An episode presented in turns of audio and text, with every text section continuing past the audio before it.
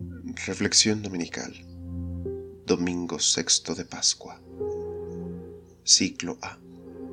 14 de mayo de 2023 Consuelo. Por Fray Fausto Méndez Osa. El Evangelio de hoy nos ubica en el primero de los cinco textos sobre el Espíritu Santo.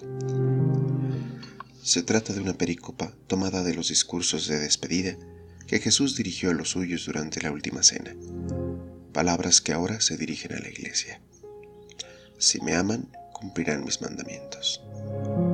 ¿Es acaso un condicional? Dios de infinito amor condiciona el amor. ¿Por qué entonces los discursos que cuestionan a los que cumplen la ley?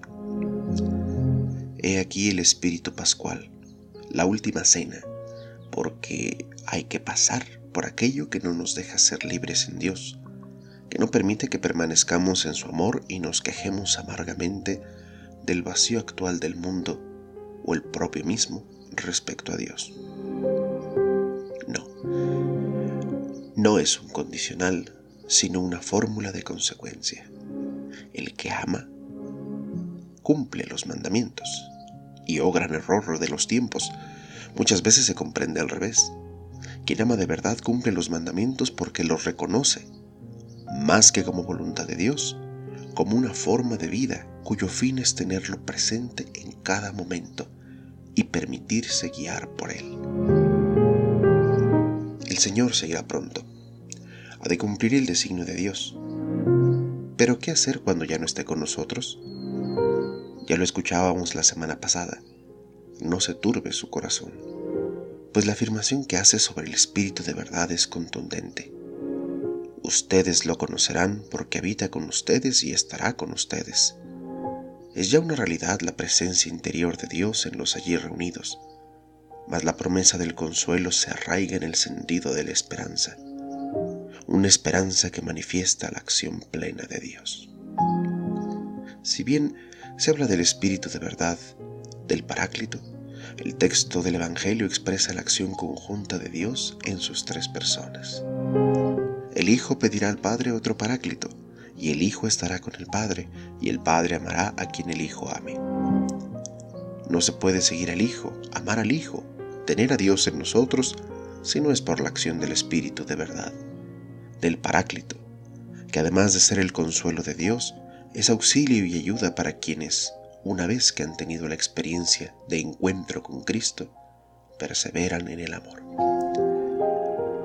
Quizás la alegría, el entusiasmo u optimismo sean rasgos característicos de una fe fructífera, mas la reflexión de hoy, por la que se menciona el Espíritu de Dios como Espíritu de verdad, es que se contrapone justo al espíritu del error, que confunde y perturba la razón para no ver con claridad a ese Padre que sí conocemos nos conoce y nos ama.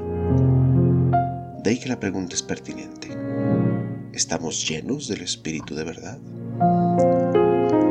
La acción de Dios, Padre, Hijo y Espíritu Santo es plena en tanto que se revela a los hombres que buscando el amor son encontrados por Él. El amor es signo inequívoco del Espíritu de verdad que se percibe en un mundo que ni ve ni conoce a Dios. No hemos recibido el Espíritu de verdad como un amuleto místico, sino como una opción fundamental que nos ha cambiado la vida, que nos ha permitido la conversión como un camino a seguir a la luz de Cristo y su Evangelio. El que ama manifiesta la presencia de Dios en él. No es fortuita la presencia de este discurso en la última cena. Se irá pronto, pero ha de permanecer en una acción concreta que distingue a Dios en cada acto pues es Padre que ama, Hijo que ama, Espíritu de amor. Donde hay amor, ahí está Dios. Luego entonces amar es vivir los mandamientos no como pesada carga, sino como lo dijo casi el inicio de su despedida. Todos conocerán que son discípulos míos en una cosa, en que se aman los unos a los otros. Y despidiéndose de los suyos, prometió que estaría siempre con ellos en el amor. Y este es el consuelo de Dios. Donde hay amor, ahí está Él. Dios contigo, conmigo, con nosotros. Pascua, cuando la esperanza ha colmado el corazón.